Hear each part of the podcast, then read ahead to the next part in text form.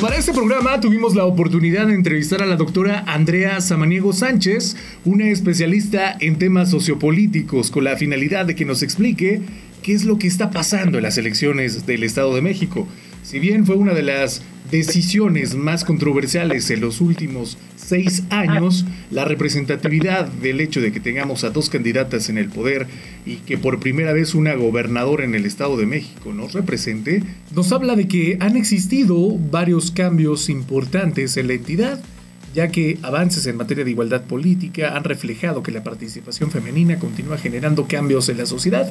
Entre las reformas constitucionales en el Estado de México pactadas hace poco, pues destaca las observancias a la violencia política contra las mujeres como la prohibición de la propaganda política, se replanteó ya la definición de violencia política de género y se extendió la paridad del Consejo General del Instituto Electoral del Estado de México y al Tribunal Electoral de la Identidad y también pues los partidos políticos ya deben garantizar el principio de paridad de género en las candidaturas y por ello queremos hacer una pregunta que nos interesa bastante.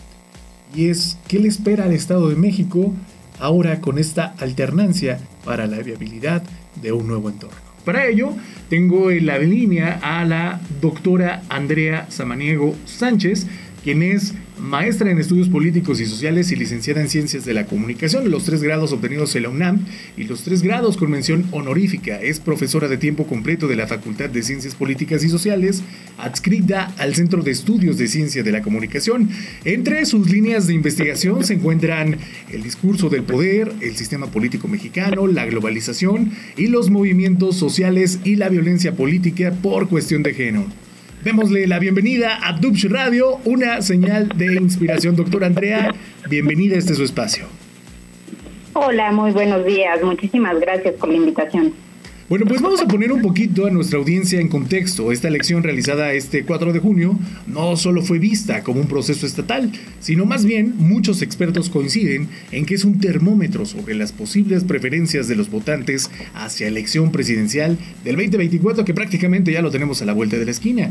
Y es que si bien el Estado de México es la entidad federativa con mayor número de habitantes del país, 16, 9 millones, según cifras del 2020 del Instituto Nacional de Estadística y Geografía, con un padrón electoral de 12.6 millones, el peso de la votación en el Estado de México es bastante significativa.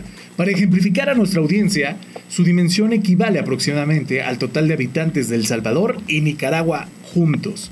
Así que que no sea yo, sino nuestra especialista la que nos indique cuál es el rumbo y qué le espera al Estado de México en este próximo transición de poder.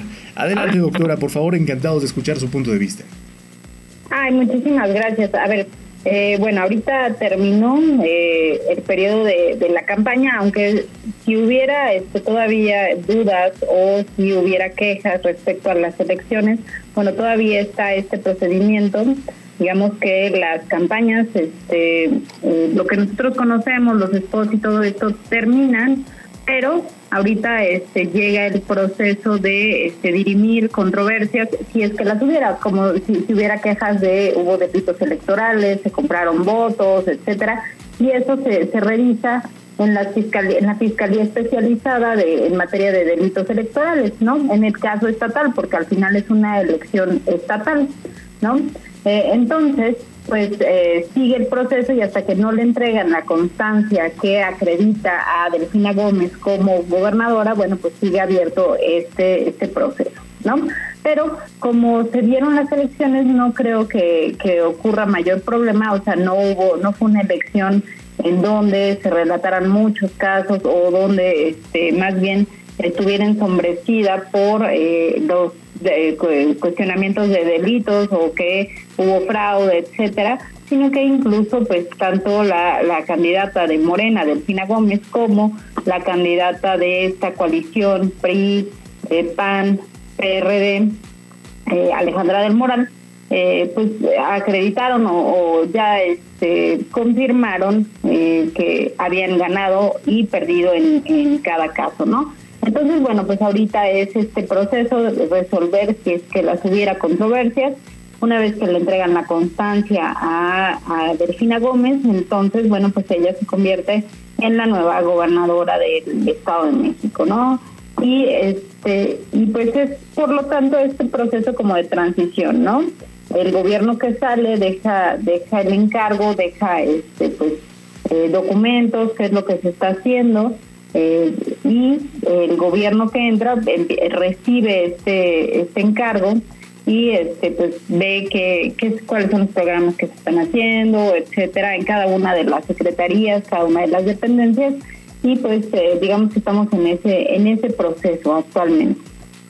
En este discurso de poder, que fue una de las líneas de investigación que leímos en su semblanza, ¿qué simboliza o representa que una mujer ya haya asumido el cargo de gobernadora, tanto para la comunidad en general como en este discurso de transición donde la mujer cada día gana más espacios? A ver, hay que recordar aquí una cuestión este, fundamental y es que eh, el que llegaran mujeres a, ocupar cargos eh, no es algo este, novedoso en la historia más reciente, ¿no?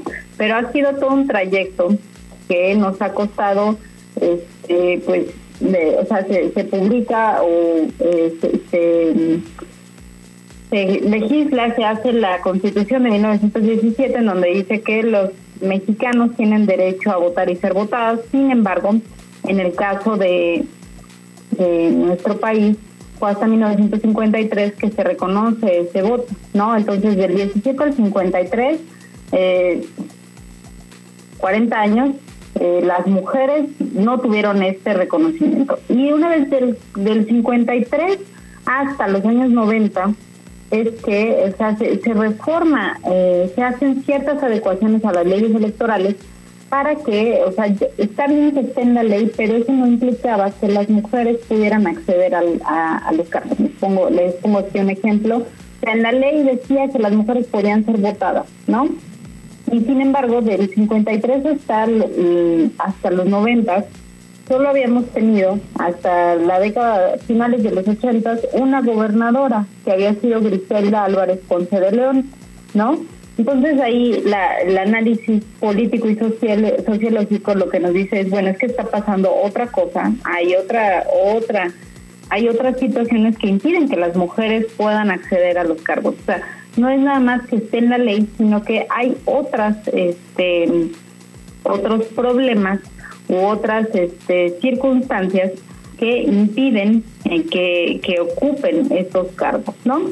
Eh, y a partir de los años 90 se hacen las llamadas cuotas de género o, o, llamadas también de discriminación positiva o de acción afirmativa, porque ahí empiezan a obligar a los partidos políticos a colocar a más mujeres en cargos de representación popular. O sea, ya no es una cosa de nada más que esté en la ley, sino que empiecen ellos a colocar a las mujeres. En los años 90 eran este, más una cuestión de este, pues recomendaciones, o sea, se les recomendaba a las mujeres, digo, a los partidos políticos que este, fueran, este, que, pusieran a más mujeres en el, en el caso de, este, de, de, sus elecciones, pero eran recomendaciones y no había sanciones. Y este y ya después eran obligatoriedades, ¿no? O sea, ya no es de que quieras o no, sino que te obligaban, los partidos políticos estaban obligados, o sea, que voy con esto, que ya una vez, este, o sea, entramos a la década de los 90 y perdón, aquí, por ejemplo, Beatriz, este, Beatriz Paredes fue electa en, a finales de los 80, por eso les decía, ¿no? Eh, una vez que se hacen estas reformas y se hacen estas modificaciones, bueno, entonces ya empezamos a ver a más mujeres en cargos. O sea, ya es cada vez más notorio ver a, mujeres en el cargo. Hablábamos ahorita de, de, de, Griselda Álvarez, de Beatriz Paredes.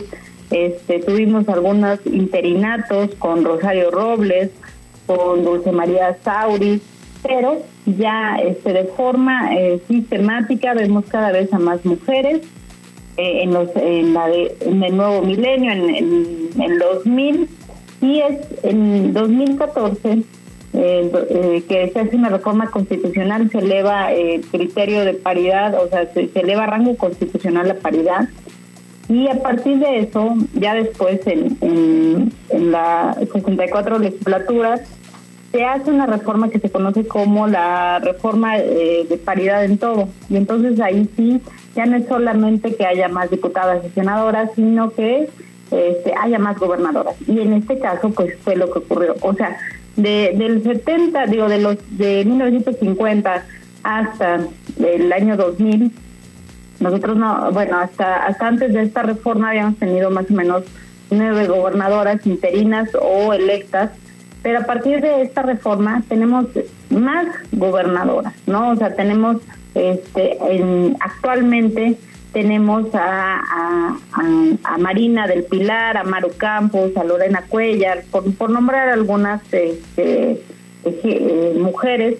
Entonces, cada vez vemos a más mujeres y esto que implica, bueno, pues que, que normalicemos. Las mujeres podemos estar en espacios de toma de decisiones, en espacios este, de poder, eh, ejerciendo cargos eh, relevantes entonces, esta es, es una elección que, que va suscrita en ese, en ese sentido, más mujeres en espacios públicos. Pues con una participación ciudadana del 50.1% de la lista nominal, es decir, tres puntos menos que en 2017, la ciudadanía apenas superó con el 0.1% el total de los votantes posibles en el Estado de México. ¿Es esto una manifestación acerca de lo que la gente cree de la política? Pues eh, siempre hay eh, un descontento, o sea, bueno, eh, las, las lecturas son este, que hay descontento de la población en general hacia, hacia la política, hacia los políticos, senadores, diputados, se encuentran en, en, encuestas de medición de las instituciones siempre por abajo, o sea, por abajo de la media son de los peores evaluados eh, y esto pues se traduce en que no hay una idea ciudadana de para qué ir a votar, ¿no? Eh, también es cierto que el sistema político nacional eh, pues se centra mucho en el poder ejecutivo federal, ¿no? O sea, como que ahí tenemos todos los reflectores puestos, entonces una elección estatal se, se piensa como no tan relevante, no tan importante, aunque pues para esa entidad federativa lo sea, pero sí es, es cierto este que hay un descontento de la ciudadanía. Hay esta esta idea de bueno para qué salir a votar no pasa nada. Hay entidades federativas que son participativas eh, y, aquí comentaban muy bien pues el Estado de México no participó tanto no y es una entidad federativa que a pesar de sus números no es tan participativa como otras no en términos proporcionales no entonces sí es importante sí por el número de electores pero este también es habría que ponderarlo en el sentido de ver qué tan participativa es el Estado de México. Respecto a lo que acaba de comentar, tendríamos dos preguntas que se generan evidentemente después de estos resultados. Y es que si bien la mayoría de nuestra audiencia conoce que el PRI ha venido perdiendo territorios desde, desde el 2015, este, el Estado de México, era el último que le quedaba. Hay incluso hasta memes que tienen que ver ya con las siglas nuevas del PRI que significa fin ¿Es este el fin de una era de 94 años de legado? Bueno, termina el legado en el PRI, pero este, Coahuila sigue siendo un bastión priista. Eh, entonces todavía habría que, revisar eh, esto. E, e, insisto, debemos de ser muy cuidadosos. Después de la elección de 2012, se, se declaraba la, la muerte del PRI, así de ya se murió porque para, para los que crecimos en, en el otro milenio, hay aquí el comentario, para los que crecimos en, en, en el siglo pasado, suena muy viejo, pero no es tanto. Son unos este, añitos, unos dos añitos. sí, unos cuantos años. Eh, era impensable pensar que el PRI perdiera, ¿no? Y, y entonces en 2006, este, bueno, para empezar, en 2000, ay, ya, ya lo confundí, en 2000 pierde la presidencia con este la Bastida, ¿no? Sí. Entonces todo así te va a pasar, ya era el acabo. Pero en 2006 se ratifica esa ese, esa derrota, no solo eso, sino que cae al tercer lugar, pero un tercer lugar lejanísimo con este madrazo. Eh, y entonces ya todo el mundo decía, no, pues el PRI está muerto, ya este ya este, le, le ponemos sus flores, ya hay que enterrarlo y todo. ¿Y qué pasó en 2012? No solo ganó, sino que este, en términos territoriales avanzó muchísimo y en 2015 confirmó ese, ese poderío, ¿no? O sea, tenían un buen de gubernaturas, entonces no debemos de descontar a ningún partido político. Pareciera que esta, esta, esta, lo que sí es un cambio de la hegemonía, evidentemente ya no podemos hablar de, de un partido hegemónico, eh, a esa usanza de 94 años este, ganando elecciones, etcétera. Pero yo no diría, este, no le declararía la muerte como tal, ¿no? O sea, no, no, no me apresuraría a esto. ¿Qué pasa? También creo que los partidos políticos tienen que trabajar en la, en la formación de, de cuadros, de nuevos cuadros, porque bueno si bien en 2012 se pudo este este resurgimiento del PRI porque tenían una una cuadros jóvenes que digo a la postre resultaron este, dañinos al partido pero pero ahorita no se ve renovación de, de, de los partidos políticos en general no entonces este, yo sé esto de los memes, hay que tener, insisto, cuidado y, este, bueno, revisar el caso de Coahuila, que ahí sí se ganó y ahí sí ha habido hegemonía este priista, ¿no? Que incluso pudimos reafirmar el poderío que se tiene al presentarse a Lito Moreno directamente al festejo en la parte del norte, en lugar de venir a consolar prácticamente a los del centro, ¿no? Sí, sí, eso este fue muy cierto, este que no no estuvieron, pero ahí no estuvieron ninguno de los dirigentes de la coalición, ¿eh? Eh, en vez de presentarse para la, o sea, para decir, pues los números no nos favorecen, pues ellos estaban más bien en, en, la, en el festejo de Coahuila, que bueno, o sea, volvemos, la, la idea muy centralista, pero este en Coahuila se ganó por 30 puntos porcentuales, ¿no? O sea, este fue fue muy importante esa yo digo que la división en Morena más más allá de, de lo que de lo que el otro candidato presentara, pero sí es, o sea, para la foto, eh, no, este, celebramos juntos y, y, pierdes en solitario, ¿no? Entonces Alejandra del Moral sí estaba ahí muy sola. ¿Cómo se vislumbra esta transición del grupo de poder que mencionábamos? Sabemos que el grupo de Tlacomulco pues representaba una fuerza política importante, pero hay unos que ya están hablando del grupo Texcoco. ¿Es real o es un simple mito de la nueva política mexiquense? Pues habría que ver, ¿no? O sea, porque el grupo Tlacomulco no es nada más Enrique Peña Nieto, o sea, es una, son generaciones, ¿no? De políticos que radican en esta, en Atlacomulco y que además fueron, este, o sea, Alfredo del Mazo era hijo y nieto de gobernador, ¿no? O sea, no no poca cosa. Estamos y primo, o sea, pariente cercano de Enrique Peña Nieto, etcétera. O sea, es, es una familia, bueno, son varios políticos gobernando este por estos 90 años, digo, no no todo el grupo Atlacomulco gobernó durante los 90 años, pero este eh, pero sí es este es notorio. Entonces, ahorita hablar de Grupo Texcoco creo que es muy pronto, o sea, digo, tendríamos que observar varias generaciones o varias elecciones donde ese grupo, este, que, insisto, tiene no solo lazos en la política, sino lazos familiares, etcétera, van y gobiernan, ¿no? Entonces es, es muy pronto, ¿no? Que hay un cambio en el poder, sí, pero es muy pronto para hablar ya de, de un grupo Texcoco en esta analogía del grupo Atlacomulco. ¿Qué le espera al Estado de México para los próximos seis años con este autodenominado gobierno de izquierda con Morena? Pues eh, tiene que, o sea, le espera mucho trabajo, muchísimo trabajo. Es, una de las entidades federativas donde mayor número de feminicidios se presenta, ah, desgraciadamente. Hay un gran índice de, criminalidad y de impunidad este, entonces, se tiene que mejorar mucho en materia de seguridad, en materia de servicios públicos, este, pensando que es una entidad que crece mucho, que es una entidad eh, muy poblada, pero que además está creciendo. Y ahorita, por ejemplo, con todo el tema del aeropuerto de la IFA, pues la población, la mancha urbana se va a mover hacia ese lugar, entonces también, o sea, hacia esa zona de, de la entidad, entonces también tienen que abastecer de servicios públicos, este, a la par que en, en, el, lado justo de Texcoco, ¿no?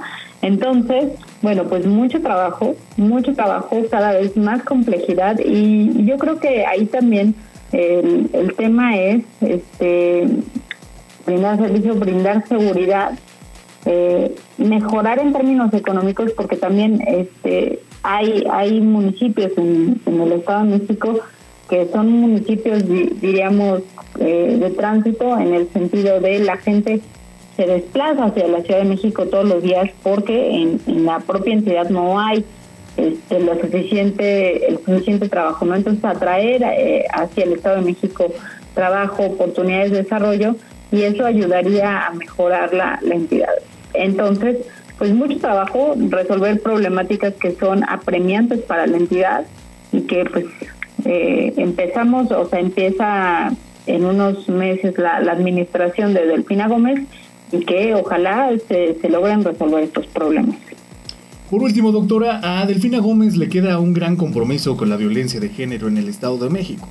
¿Usted qué apuntaría o señalaría al respecto? Pues eh, esto que comentaba, ¿no? El tema de la violencia de género este, es muy fuerte en el caso del Estado de México se, relatan historias del río de los remedios como un río donde este, se, tiran a las mujeres a las que se, se, matan, ¿no? Eh, es una entidad que debe de trabajar mucho, muchísimo en materia de eh, violencia, de, atención a feminicidios para eh, resolver los problemas que, que apelan a este grupo específico, ¿no?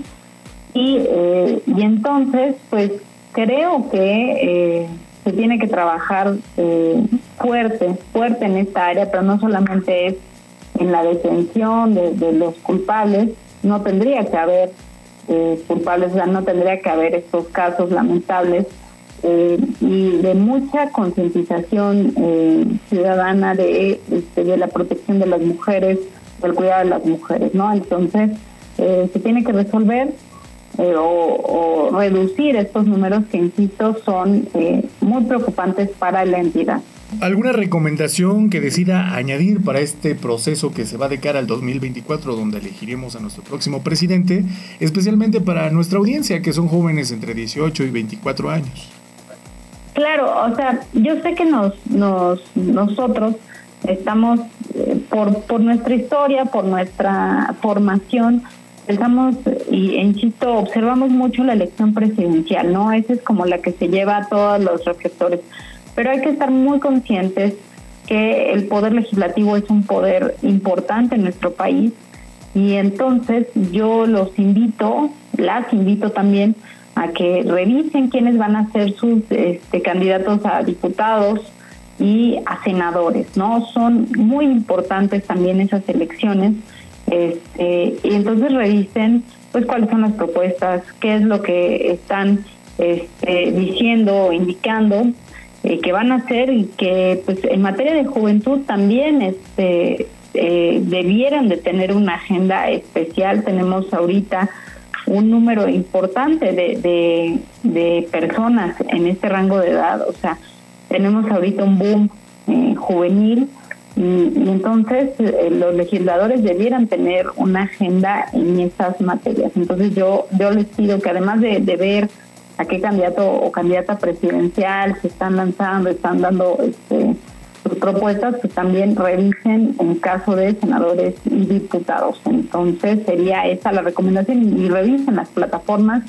Este, seguramente los, los candidatos van a estar en redes sociales van a intentar acercarse al público juvenil, van a seguramente abrir su TikTok o Instagram para, para que los conozcan. Entonces revisen esas, esas propuestas, pero revísenlas a conciencia para este, saber por quién están votando. Doctora Andrea Samaniego, muchísimas gracias por el favor de esta entrevista. Le recordamos a nuestra audiencia que continúe con la programación de Tubes Radio, una señal de inspiración. Somos la radio online del Tecnológico Universitario del Valle de Chalco. www.tubch.mx